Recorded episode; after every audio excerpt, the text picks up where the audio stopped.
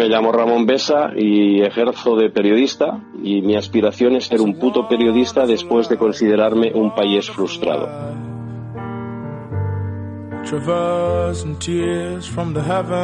Decía Raymond Roussel que lo interesante en los viajes no es lo que sucede, sino lo que siente el hombre que se desplaza.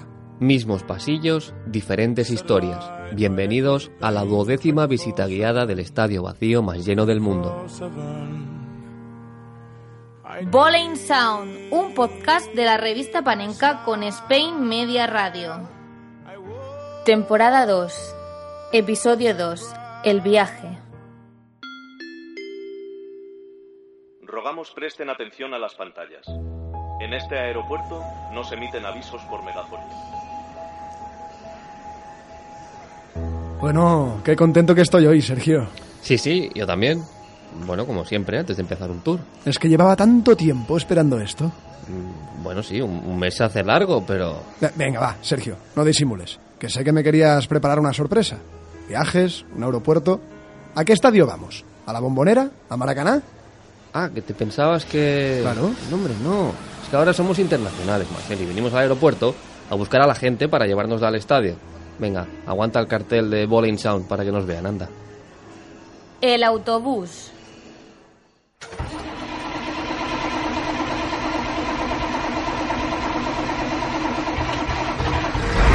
Ay, Sergio, algún día no arrancará este autobús, ya verás tú. De momento es lo que hay, Marcel. Hasta que no nos decidamos a cruzar el charco, este entrañable autobús va a ser nuestro medio de transporte. Tú imagínate con lo bueno que sería poder imponer nuestro estilo en otro continente, aportar nuestras ideas, como hizo Bielsa, por No, ejemplo. Ya está desvariando. Bueno, venga, los dos últimos pasajeros. Identificación, por favor. Soy Miguel Quintana, periodista de Ecos del Balón. Soy Joan Valls, eh, soy periodista y fotógrafo, soy freelance, eh, trabajo para diferentes medios, sobre todo en el tema deportivo, ante todo fútbol.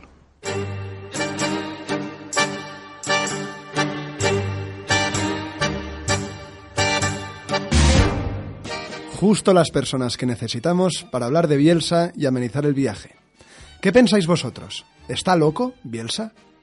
Es, co- es complicado responder a esta pregunta, pero a mí me parece un tipo muy cuerdo, un tipo de planteamientos extremos, muy particulares, que llega hasta el final con, con sus propias creencias, pero que normalmente estas son coherentes entre sí. Es decir, él tiene un, un manual de principios diferente a la mayoría de entrenadores, diferente al resto de profesionales del fútbol, pero con su propio manual es, es bastante coherente y creo que bastante cuerdo en muchos de sus planteamientos.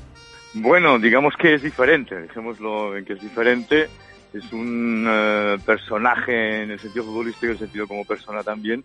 Pero bien, yo creo que su idea futbolística es muy buena. Lo que pasa que luego añade ese toque un poco, eh, digamos, eh, diferencial a nivel de, de exótico de forma de pensar que eh, yo creo que más que nada le complica la vida y que ese apellido incluso de, de que está loco yo creo que le, le ha creado más problemas que otra cosa. ¿Por qué ningún club grande ha apostado por él? Claro, es que este, esta coherencia extrema primero demanda, demanda una cosa, que es que todo un club grande, en, esta, en este caso, se, se, se, preste desde la base hasta, la, hasta el final a ser el equipo eh, y el club de Marcelo Bielsa. Marcelo Bielsa es muy intervencionista, tiene que intervenir en todo. Eh, sobre todo, eh, yo creo que lo veo más como un, entrenador de, selección y no de equipo. Entonces lo trasladamos a Europa y si analizamos sus números, pues no son realmente muy buenos. El concepto es muy bueno, pero yo creo que es un, un entrenador que no tiene paciencia o que no sabe ganarse una paciencia para que le entiendan. Ah, hay que apuntar un punto importante relacionado con lo futbolístico y es que los equipos de Marcelo Bielsa van de más a menos en las temporadas. Normalmente a partir de marzo y abril les cuesta rendir mucho por la carga física y emocional. Y aparte de lo que comentábamos antes, de, esto que le llaman que le llaman loco, ¿no? Se llaman loco por algo será. No solo por las locuras que puede hacer a nivel de, de experimentar fútbol, sino de sus reacciones. Si no, miremos en el español estuvo muy poco, en el Marsella también tuvo una espantada. ¿Qué herencia deja en los Pochetinos, Sampaoli, Berizzo y compañía? Yo creo que Bielsa primero ha dejado una forma de proceder, por ejemplo, a la hora de, de proceder de, de- de lo conductual se ve mucho en, en Jorge Sampaoli, otro entrenador del que se duda de su cordura, pero que suele ser bastante coherente consigo mismo, pero luego hay un estilo futbolístico basado en, en, el fútbol vertical, en la intensidad, en la presión, en la recuperación de ciertos marcajes al hombre, que yo creo que sí que ha influido a varios de, de sus herederos directos, como el caso de Bericho y Pochettino, que no dejaba de ser su pareja de centrales en, en News. La parte buena la han cogido eh, precisamente los, los entrenadores que acabas de comentar, ¿no? Como por ejemplo, yo creo que lo que está haciendo Pochettino en, en Tottenham es realmente impresionante, ¿no? Berizzo en el fútbol español también. Pero claro, estamos hablando de personajes más serios, más educados dentro de un vestuario que eh, saben trasladar, quizás ser más psicólogos, más psicólogos, ¿no? Lo que le falta un poco a Bielsa quizá es ser más psicólogo con su vestuario. Apuntar que a mí el, entrenador que me parece más relacionado con, el ideario táctico de, de, Marcelo Bielsa es Eduardo Bericho. El Toto es el, el que desarrolla ese sistema de marcas eh, personales más identificativo, el que mm, desarrolla un fútbol ofensivo más parecido y el que sigue una línea bastante bastante recta en lo que ha sido esa evolución. Aparte de San Paoli, que creo que se, se, va un poco más ya hacia lo que es Bielsa en sí, ¿no? O sea que estaba un poco tocado por la locura de, de Bielsa y no acaba de, de concretar. Mire, si usted no premia un proceso que obtuvo menos de lo que consiguió, si no lo premia, no hay mucho riesgo. Pero si premia un proceso que lo que consiguió lo hizo de manera inmerecida, sí hay mucho riesgo.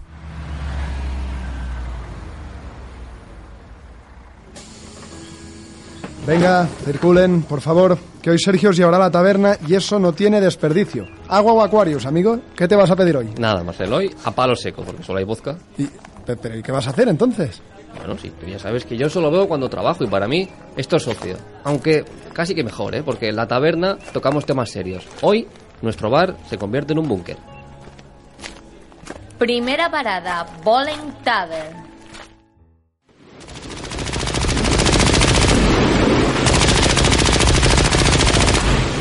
Bandos, uniformes, caras pintadas, banderas, gritos, insultos, ansias de victoria y venganza, guerra o fútbol. Abrimos nuestro libro de hoy y leemos. El fútbol es la teatralización de la guerra, la canalización, no siempre exitosa, de unas pasiones universales.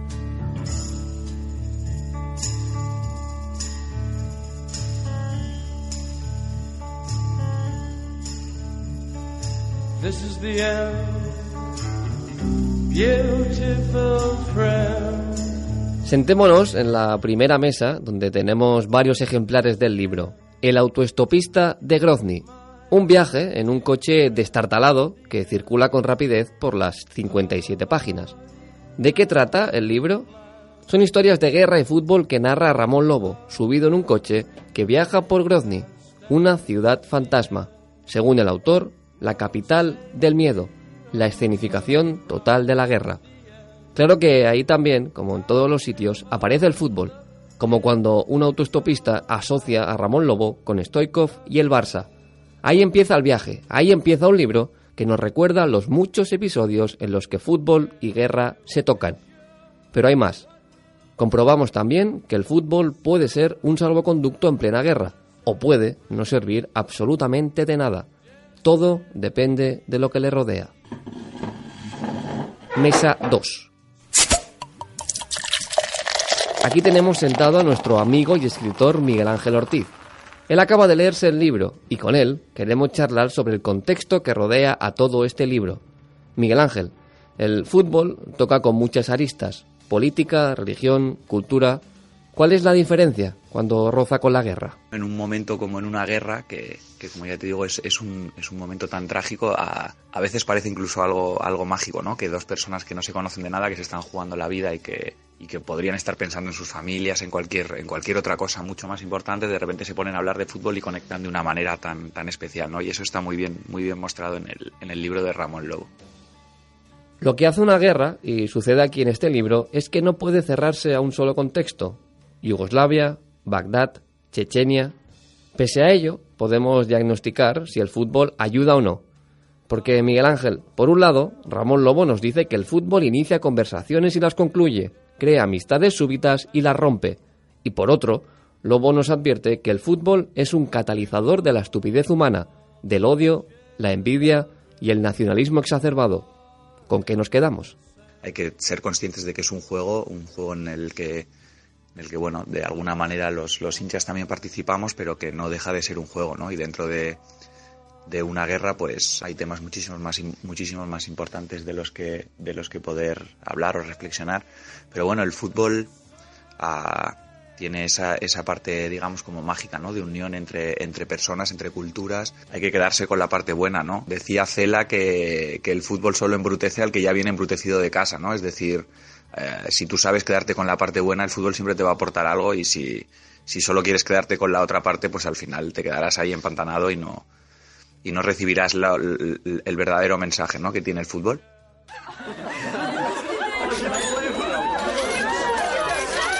Ahora que con Miguel Ángel ya hemos resuelto algunas dudas, vámonos a la tercera y última mesa en la que nos vamos a sentar hoy.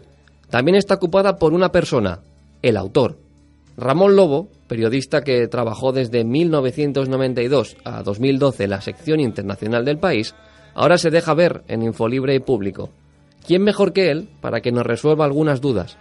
En el libro, confiesas, Ramón, que rechazaste todo lo que le gustaba a tu padre. Ideas, religión, literatura y música. Todo menos el equipo de fútbol, el Real Madrid. ¿Por qué? Porque a los siete años me llegó a ver un partido de, creo que era Sevilla-Real Madrid.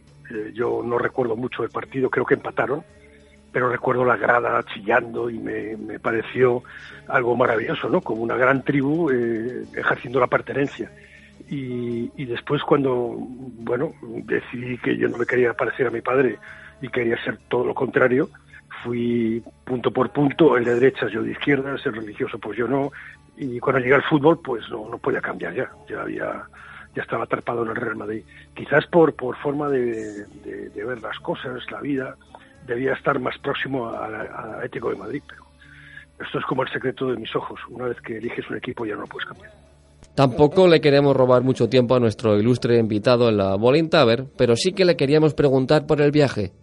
¿Qué han supuesto en tu vida esos 20 años de viajes de país en país, de vida en vida y de aprendizaje en aprendizaje? Yo lo he vivido siempre como una, como una enorme aventura, eh, donde eh, conocía gente que igual no tenía nada, pero sí te enseñaba cosas. En cada viaje he tenido la sensación de crecer como periodista y como persona. Y después de 20 años, pues creo que es la parte más importante de mi vida, es la que me permite ahora, con 62, si me diera un infarto ahora y tuviera tres eh, o cuatro segundos de tiempo, podría decir, coño, está merecido la pena, porque creo que esta es la parte de la vida que, que da sentido a todo lo que he hecho. El viaje de una vida, el viaje a un país, el viaje del lector. ¿Qué es leer sino un viaje? This is the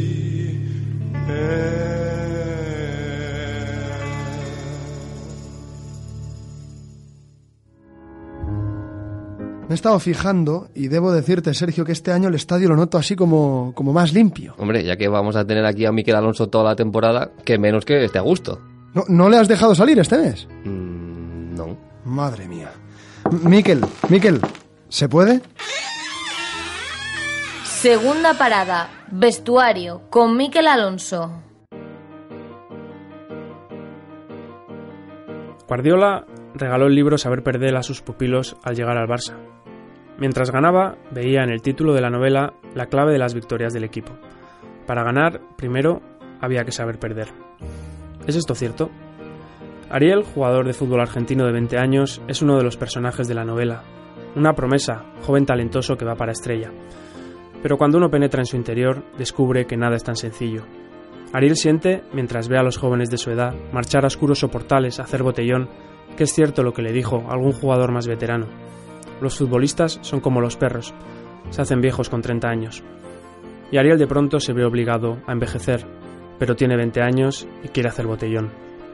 Ariel se siente solo entre las conversaciones machistas y salvajes de sus compañeros de equipo, la presión de los medios y del entorno, y busca regresar a la inocencia perdida, la adolescencia que le virlaron cuando descubrieron sus grandes capacidades de driblador. Aunque las azafatas le dejen el número de móvil en la mesilla del avión, tenga coches caros y toda la orla del lujo, rodeado de cínicos y viejos del negocio, los sentimientos de Ariel parecen ajustarse a la definición del doctor Ray Beer Wiswell, uno de los protagonistas de un relato de Guy Talese. Los deportistas son un títere acolchado para cumplir con los sueños de los demás. En una burbuja irreal y moderna, los únicos momentos de autenticidad parecen ser esos, en los que se cobija ver películas con un adolescente de 16 años y aunque se culpa por la diferencia de edad, parece recuperar parte de la vida normal y sincera que perdió al abandonar su juventud, porque no se reconoce en esos compañeros de equipo con hijos, que parecen estar de vuelta de todo. Silvia además la trata con otra sensibilidad distinta a la de esas chicas de las discotecas que lo ven como carnaza o una imagen, Ahí es cuando Ariel comienza sus piscinazos, sus regates, a burlar semejante acoso. Y la adolescente que lo ve engañar al árbitro y a los defensas en el televisor se pregunta, ¿será que siempre finge? ¿Será que siempre es así?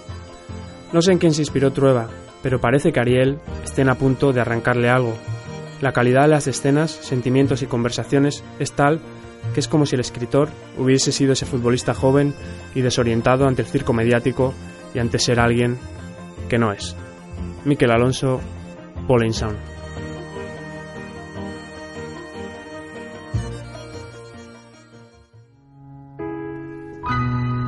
En este maravilloso pasillo que nos lleva del vestuario al césped, puedes sentir la tensión de un futbolista. Ni que lo digas, Sergio. Aquí me tienes, estirando las cuerdas vocales. Hombre, es que tú tienes que superar el listón de la sección de Miquel. Mira, mira, yo prefiero no jugármela. Te ofrezco un pacto de no agresión. Tercera parada, césped.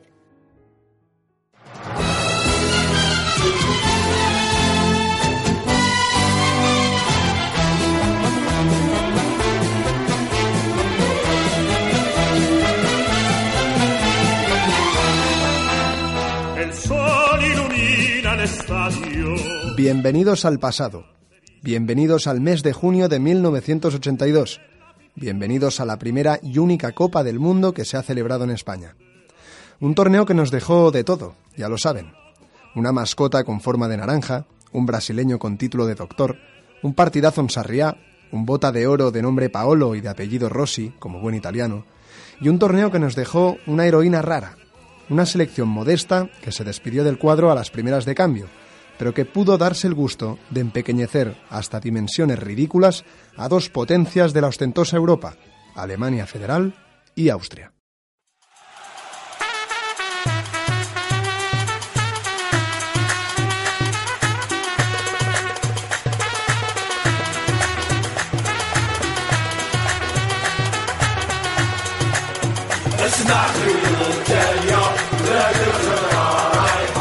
Argelia se estrenó en un mundial 20 años después de proclamar su independencia. Alojados en Asturias, los zorros del desierto eran la nota exótica del campeonato.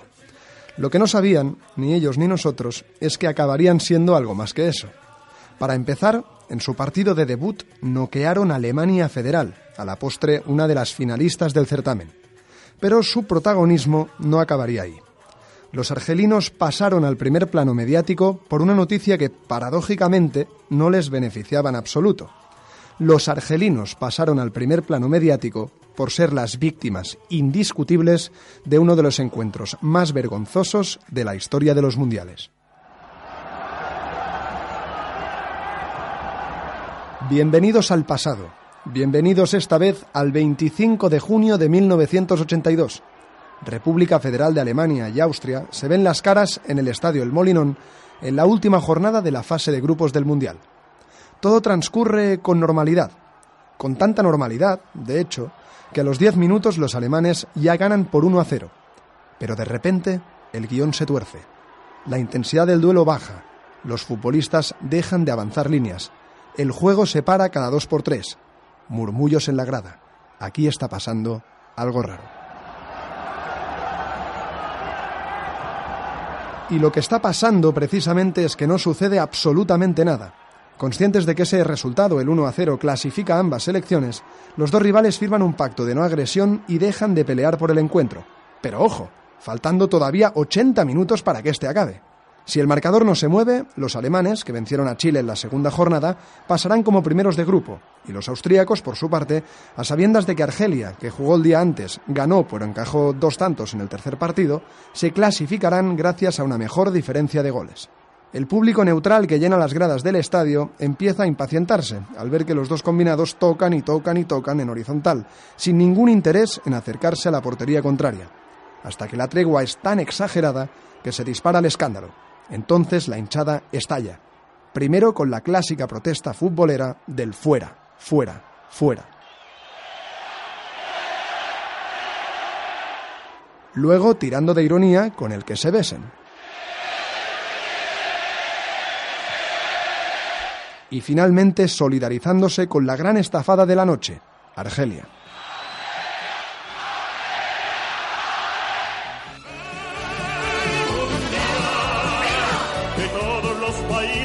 El marcador, como los dos contrincantes habían decidido, no volvió a moverse en todo el choque, y así fue como la debutante Argelia se convirtió en la ganadora moral para la mayoría de los españoles que seguían la cita mundialista disputada entre sus fronteras. Ah, y por cierto, tras el escándalo, la FIFA desoyó las peticiones de la Federación Argelina, que reclamaba la eliminación de Austria y de Alemania, pero tomó nota para los próximos torneos. Nunca más se decidiría una fase de grupos con horarios distintos. A partir de entonces, los partidos decisivos se jugarían siempre a la misma hora.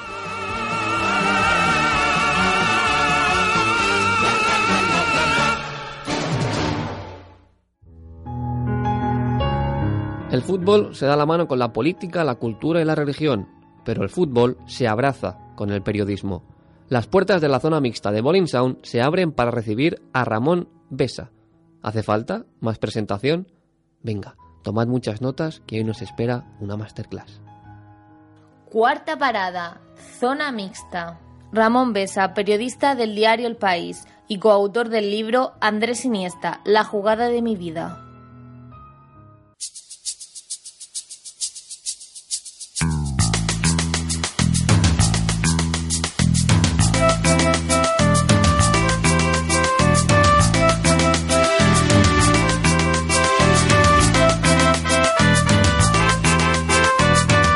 Si el periodismo fuera un partido del que tú estuvieras haciendo la crónica, ¿cuál sería el resultado y en qué minuto estaríamos?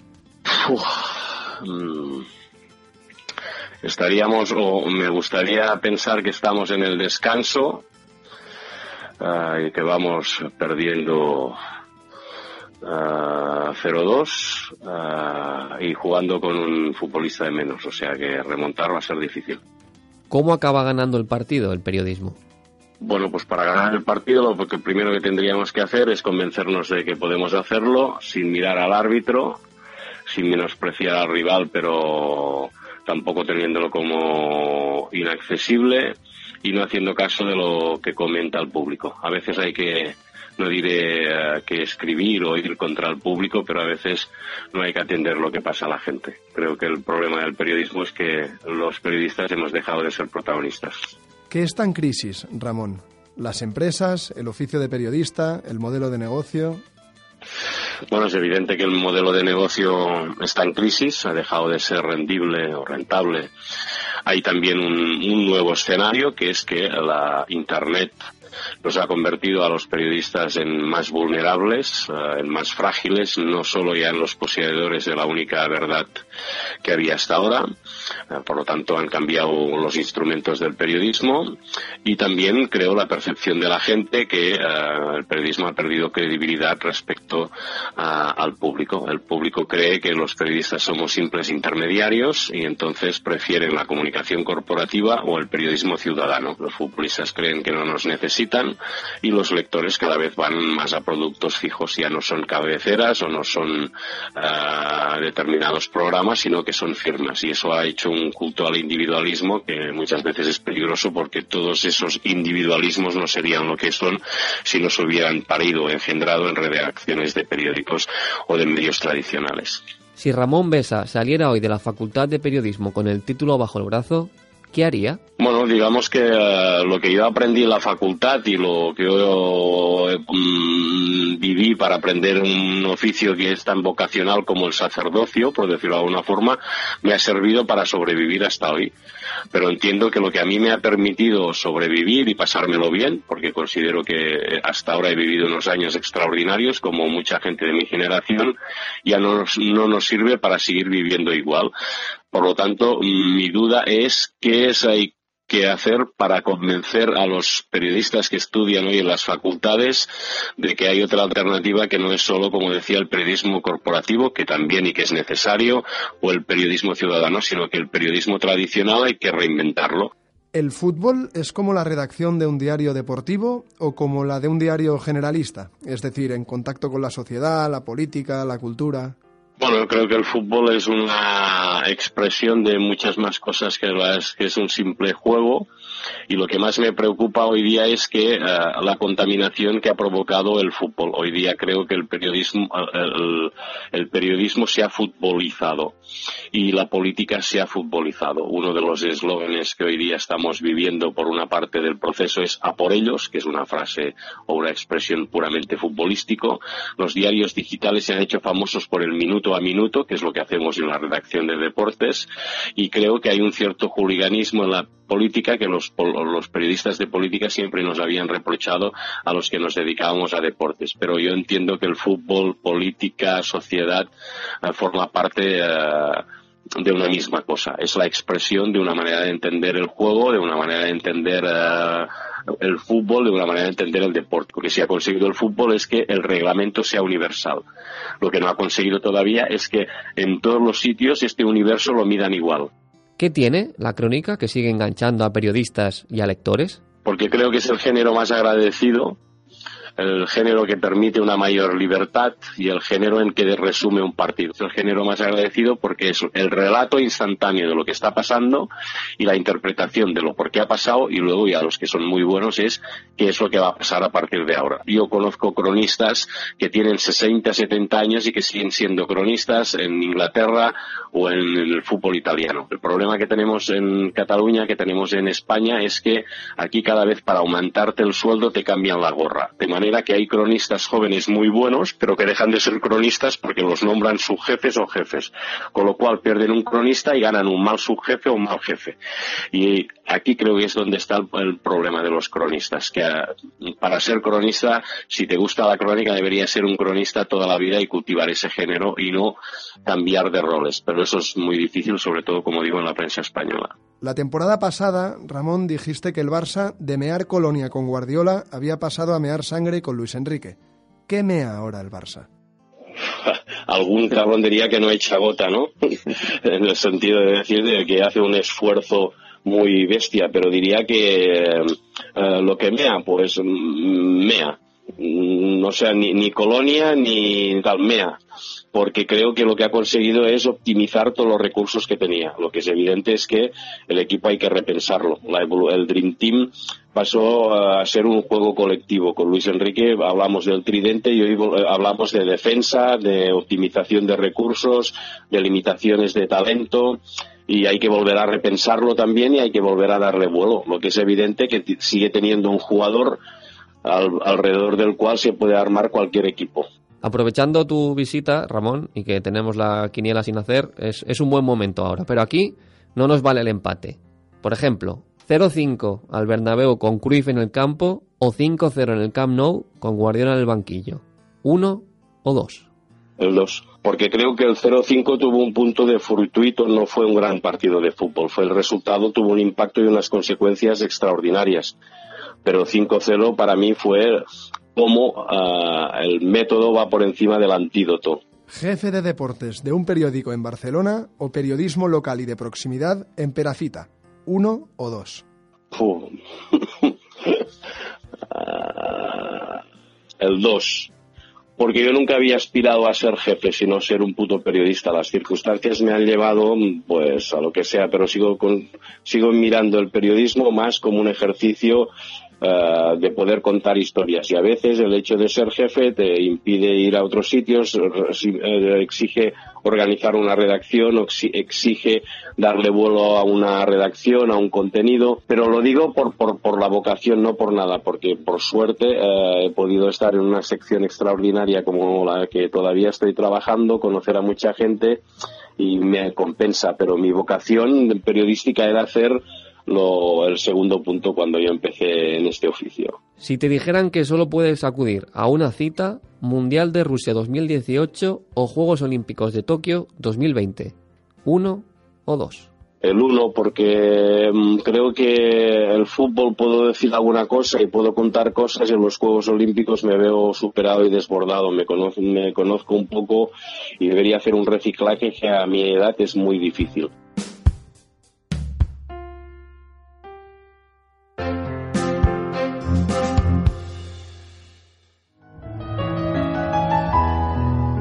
Viaje, como ya os podéis haber fijado, es el leitmotiv que está sobrevolando por todo este tour. Puede ser de ida y de vuelta, o solo en una dirección, como el que quieren emprender los futbolistas que cruzan el charco, por ejemplo. Más allá de sus aptitudes futbolísticas, ¿por qué unos se adaptan y otros no? ¿Qué necesitan, psicológicamente hablando, para triunfar? Quinta parada, enfermería, con Felipe Yagüe y Julián Bruscantini.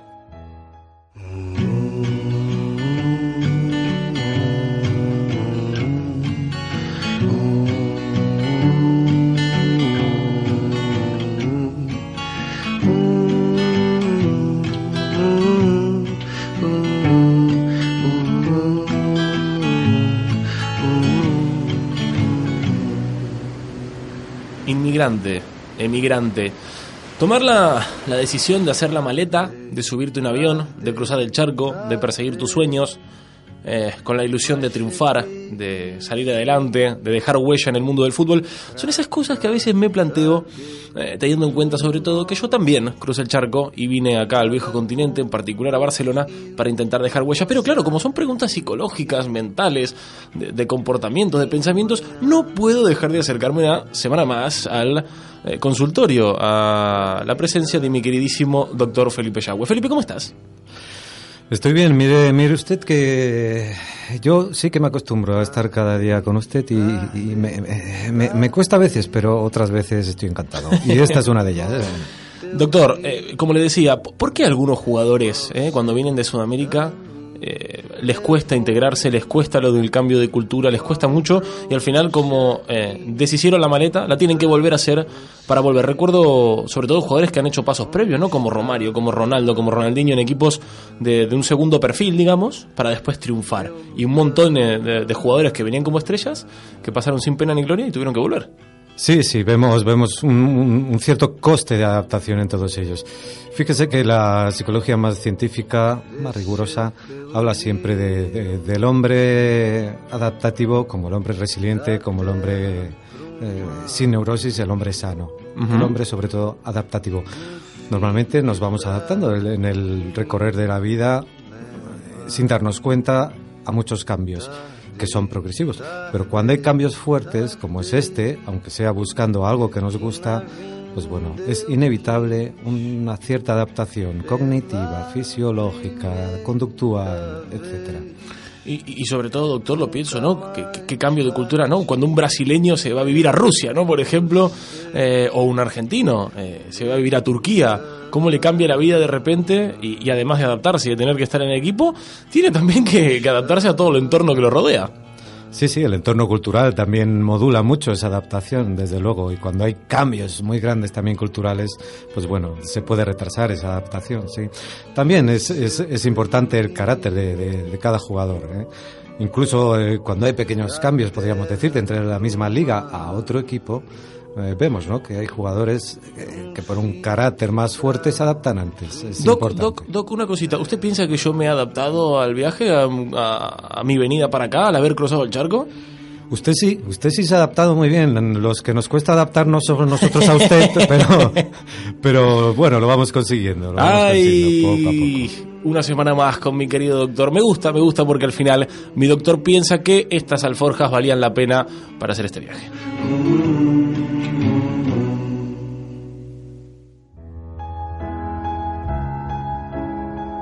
Qué ganas tengo de ver al nuevo ascensorista, Marcel. ¿Pero cómo que nuevo? ¿Que ya has echado el del mes pasado? No, no, no, aquí no se echa nadie. Si nosotros seguimos aquí. También es verdad. ¿Qué tal, camarada? ¿Cómo está usted? Sexta parada. Ascensor. Galde Reguera, escritor, autor del libro Hijos del Fútbol.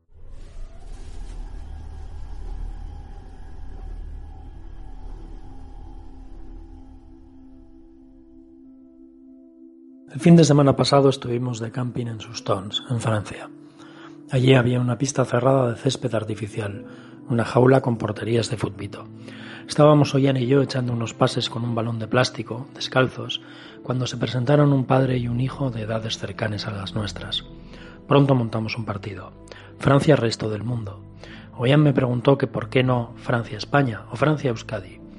Le expliqué que me gustaba más así. Resto del mundo es una expresión muy bonita, que además nos describe mejor a nosotros que las otras dos.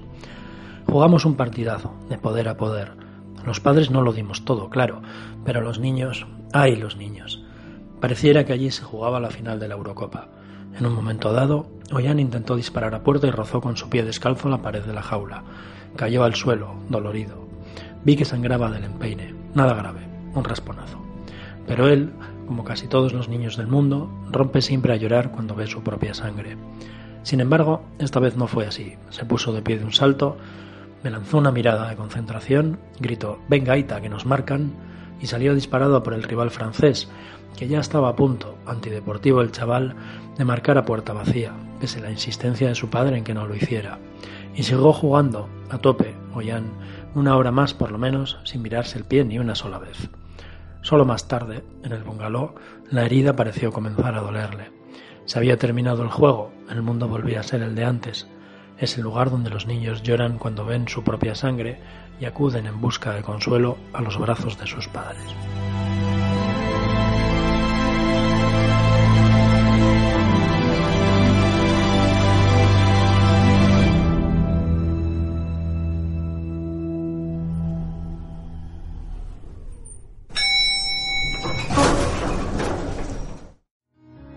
Final del viaje no tiene por qué ser triste.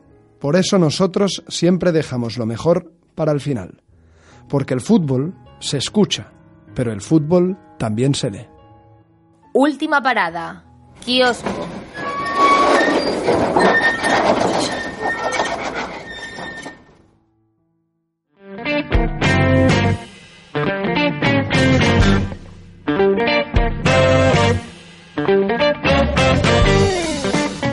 Fin el, el kiosco, estoy, estoy pensando seriamente en mudarme aquí, porque esto cada vez está más sucio, pero cada vez es, es más bonito. Encima tenemos ya las últimas novedades, los libros Hijos del Fútbol, de nuestro ascensorista de hoy, Galder Reguera, el autostopista de Grozny, de Ramón Lobo, y también la última panenca, Marcel, la 68. Sí, Sergio, la panenca 68, que entre otros contenidos incluye una charla con Ander Herrera, el actual centrocampista del United, también un reportaje sobre el Madrid Club de fútbol femenino, que no tiene nada que ver con el Real Madrid y que este año se está codeando con los grandes equipos de la primera división femenina del fútbol español. Y además un dossier que vuelve a estar centrado después de mucho tiempo sobre un equipo de nuestra liga. El protagonista es la Real Sociedad. Intentamos entender de dónde viene la Real y hacia dónde va. Y tenemos además el gustazo de entrevistar a todo un símbolo hoy en día en Anoeta como es eh, Xavi Prieto. Y qué suerte, Sergio, que en pleno 2017 todavía nos queden jugadores que solo hayan vestido una camiseta en toda su carrera, como es el caso de Xavi Prieto con la Real Sociedad. Esto ya no es lo normal. No, y para comprobarlo, tres ejemplos recientes de tres periódicos del verano. El Paris Saint Germain paga la cláusula de Neymar, 222 millones de euros. El Manchester City ficha al defensa más caro de la historia del fútbol. El Barça estaba dispuesto a pagar 150 millones de euros por Coutinho. Y todo esto, Marcel, en ligas competitivas. Sí, sí, precisamente por eso todavía tienen más mérito estos rara avis del fútbol. Aquí en España, por ejemplo, tenemos los casos de Bruno Soriano en el Villarreal, de Andrés Iniesta en el Barça. Está el Atlético con jugadores como Sí. Iturraspe, Muniain, Messi en el Barça. y el propio Xavi Prieto. Pero si te parece, Sergio, vamos a dejar de opinar nosotros y les vamos a pedir que opinen a nuestros oyentes. Tenemos concurso y además está relacionado precisamente con esa figura de el capitán de la Real Sociedad. Sí, Marcel, con su figura y sobre todo con su relevo, porque nosotros le queremos preguntar a nuestros oyentes qué jugador puede coger ese relevo emblemático y mítico que tiene ahora mismo Xavi Prieto. Tres opciones, Oyarzábal, Íñigo Martínez o Asiri Yarramendi. Para participar, muy sencillo, arroba boleyn barra baja sound. Entre todos los que participen, eh, alguien se llevará esta Panenka 68, haremos un sorteo y será para él. Perfecto, Sergio. Y como ya viene siendo habitual aquí en Bowling Sound, eh, después del sorteo viene el silencio. Así que ya viene siendo hora de que cerremos el kiosco y de que vayamos acabando nuestro tiempo.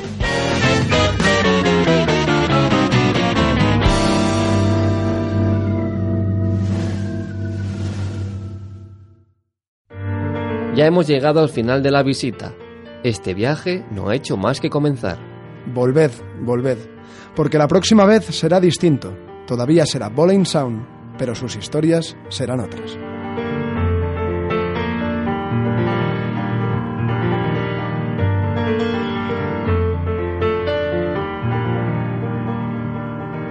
Bueno, un recuerdo especial es la final de la Champions eh, del 2006 en París, eh, cuando el Barça no es que jugara un gran partido contra el Arsenal, pero aquel partido por primera vez en mi vida estábamos en el campo, eh, yo como cronista por mi trabajo, mi mujer como espectadora a la que no le gusta el fútbol y mi hijo como gran futbolero que era y seguidor del Barça en aquel momento. Pero ellos, el hecho de, de cuando el Barça remontó, ganó la Champions y saber que estaban Monse y estaban Sergi, me transmitió una imagen de paz también porque fue el partido en que este, estos héroes anónimos, como por ejemplo Valdés, en el que le consagró como gran portero, pues me llenó de especial fe- felicidad.